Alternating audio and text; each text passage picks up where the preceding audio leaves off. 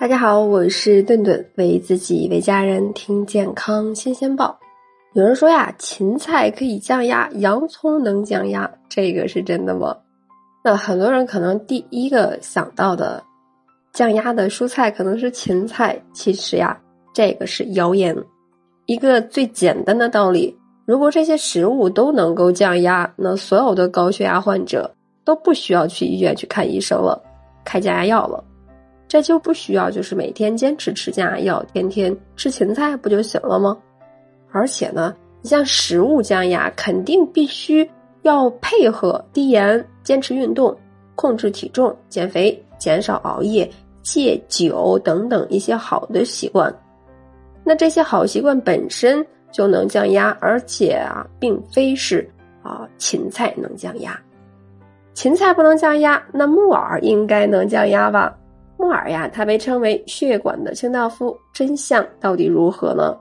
虽然啊，木耳含有营养的丰富，而且呢，它含有这个蛋白呀、脂肪、多糖、钙、磷、铁等一些元素，那有血管清道夫的称号，并且呢，通过这个小白鼠实验发现，木耳提取物有降血压的作用，但是呢，实验中的高剂量在比日常。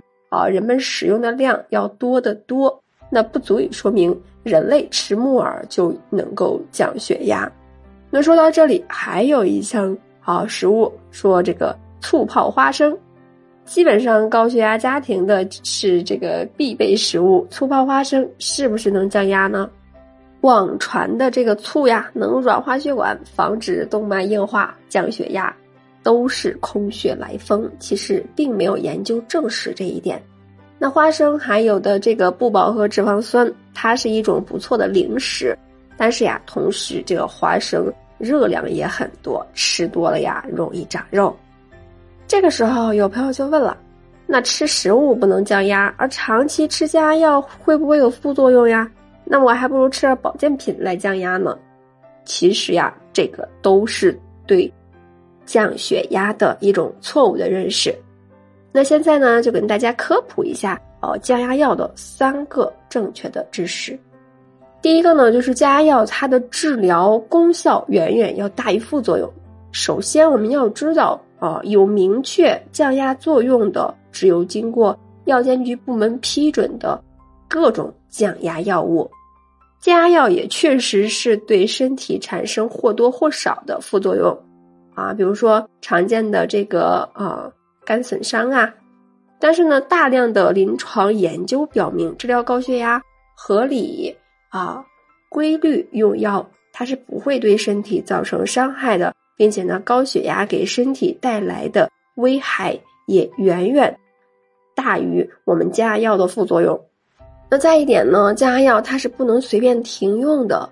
高血压它其实是一种会持续终生的疾病，因此呢，大多数高血压患者都需要终生服用降压药以维持理想的血压。那有的患者觉得没有症状或者是血压正常的时候就可以停药，这个呀是万万不可的。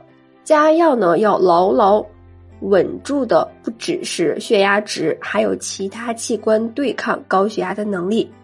一旦不听医嘱停药。那心肌梗死、脑卒中以及啊死亡危险随时都有可能发生。如果血压正常的情况下，也要定期复诊。那在医生的指导下，啊，慢慢的减少药量，啊，还有这个药物的种类。最后呀，高血压的治疗确实是一场持久战。那遵医嘱，合理用药，健康膳食，啊，规律运动，减少压力。那综合作用，长期的坚持，那血压也会有一些改善。那最重要的是要科学治疗，不要相信谣言。